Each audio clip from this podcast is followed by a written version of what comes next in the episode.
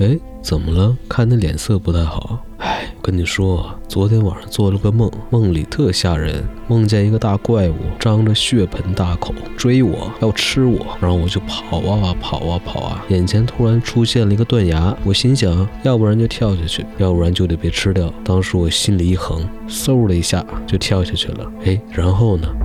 然后我就醒了。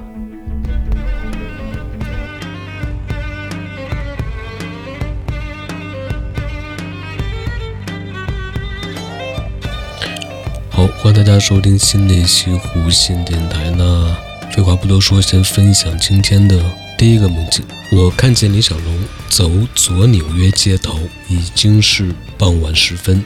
他在街角拐处碰见几个小混混，我想应该避免不了拳脚争分了。我就像拿着摄像机似的追踪李小龙的拳脚方向，我也感受到自己的脚和李脚合为一体。包括力量和踢打回馈疼痛，除暴安良是一件很爽的事情。后来我在旧街场碰见一堆街坊围着阿婆咨询审查，我看阿婆好像面色不对（括号是物种的面色），而其他人毫无察觉。我也感觉到阿婆气场出了问题，迟早祸害街坊。后来我直接拿起武器。不断捶打、拍打阿婆头部和全身，我所气累累地看着阿婆并无异样，并且街坊诧异地望着我俩，我就像丧心病狂的行为者，但阿婆看起来丝毫无损，并毫无反应和表情。第二个梦境，我在会场上看着老师（括号文科名师）有很多物件，于是主动过去帮忙，然后自行车推着老师的物件走去室外停车场。这里很像科学城上次那个地方。到了老师的车旁，我帮忙拿东西上车。接着看到罗振宇提着十几罐花生油回去，像过节发礼品一样。我连忙过去喊着帮忙，他客气地说：“没事儿，已经到车了。”他把油放进一辆黑色旧车的副驾里，然后主驾出来帮忙整理。人流开始多了起来，挤到我们车子这边，主驾只能靠边上。让人流出去。我看着主驾，原来是比尔盖茨，华发白白、苍老的面孔，开着一辆黑色旧款的桑塔纳。路人没认出他来。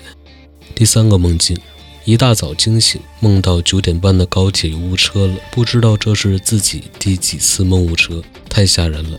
现实生活中也几乎没有误过车，不知道怎么会有这么深的执念。梦中想在出发前去购物商城买点衣服。恰巧碰到初中同学，他问我大早上在这干嘛？我说走之前买点东西。一看手表，已经九点了，慌慌张张骑上自行车往车站赶，在路上蹬的脚都酸了。再一看手表，已经九点四十四分了，完了，误车了。身边五个朋友围上来帮我想办法，建议我改飞机过去。第四个梦境，运动完在露天花洒洗了个澡。上衣是长袖，没有脱掉，淋湿之后粘在身上，头发也湿了。然后去吃午餐，吃完之后路过一家在橱窗看起来是糖果店的店，因为看到了很大罐的棉花糖和水晶糖，走进去才发现是女装店，觉得没有意思。看见进门的左手边有很多木质的糖果状的装饰物，我拿了一根。出来之后走了很长的一段路，发现手机不见了，想着可能是落在吃饭的地方了。回去发现果然还在，又路过那家店，准备把那个装书放回去。老板出来说：“你是不是刚刚拿走又放回来了？”我知道你们的心理，我撒谎说没有，一边说一边表演声情并茂。第五个梦境。坐大巴车去餐厅吃饭，车开到了前方一半时空的路上，突然来了一个一百八十度的漂移，差点撞到路面断层墙上。餐厅在的楼整个几乎塌完了，除了一层外，上面的楼层只剩下了薄薄的外墙矗立着。一层的餐厅是现代中式风格的。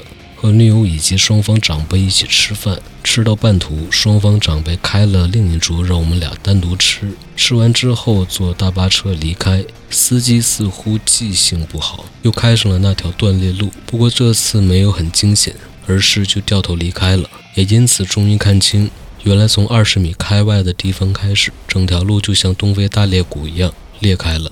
今天最后一个梦境，茄子端了一盆快要枯死的植物来找我。我翻开他的土看了看，里面竟然有米饭。我告诉他这样土会发霉的。他说我本来是想加点营养的。花盆放在阳台上晒过，过了几天竟然长出了一根荠菜。